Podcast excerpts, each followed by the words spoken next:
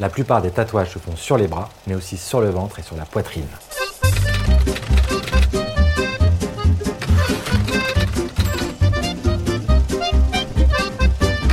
Salut à toi, c'est Jérémy de Gang de Paris. Bienvenue dans ce nouvel épisode. Aujourd'hui, on va parler des tatouages des gangsters parisiens. C'est parti À la fin du 19e siècle, on voit apparaître la tendance du tatouage venue des explorateurs des pays lointains. Les marins, les soldats de l'armée coloniale sont presque tous tatoués et bon nombre d'ouvriers se font inscrire sur le corps les emblèmes de leur profession. Les Apaches ne vont pas déroger à la règle. Ex-ouvriers, ex-soldats ou bien ex-bagnards, ils vont s'approprier leurs tatouages et les ramener dans les quartiers de la capitale.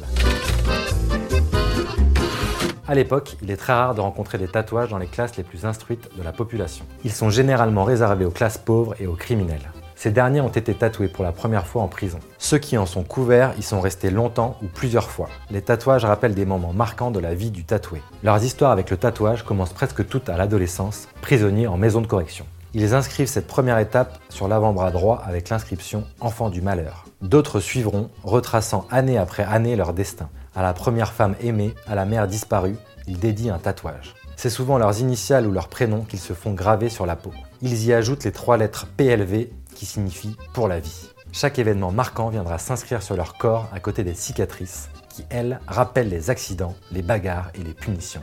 L'entrée au service militaire ouvre un nouveau chapitre dans le récit du voyou. Les tatoués inscrivent leur numéro de tirage au sort ou leur arme favorite. Ils exprimeront aussi leurs convictions, mépris de la société, haine des gouvernants et des bourgeois. La plupart des tatouages se font sur les bras, mais aussi sur le ventre et sur la poitrine. On retrouve des cœurs percés, des poignards, des fleurs, des serpents, des tigres, des chiens ou encore des pigeons messagers. Les emblèmes amoureux et érotiques sont représentés par des bustes de femmes nues. On peut voir des bergères, des cantinières, des danseuses de cordes. On a aussi des inscriptions directement destinées à la jante féminine, comme Venez mesdames ou Robinet d'amour. À cette époque, les tatouages préférés des Apaches sont les 5 points en croix tatoués sur la main gauche et le grain de beauté dessiné sous l'œil. Ils affectionnent aussi les phrases chocs comme né sous une mauvaise étoile ou mort aux vaches. Il y avait dans les prisons des individus qui, pour gagner de l'argent ou pour se distraire, tatouaient leurs camarades. Les Apaches se faisaient aussi tatouer chez les marchands de vin, dans les ateliers ouvriers ou chez la mère de leurs compères. Les tatoueurs les plus célèbres et les plus professionnels de l'époque se nomment Louis Lebrun, le père Zéphirin, Charles Rémy, le père Louis ou encore Médéric Chanu. Ils travaillent avec de l'encre de Chine ou une mixture de charbon et d'huile. En plus d'être un signe de reconnaissance et d'appartenance, le tatouage devient un journal personnel marqué à fleur de peau.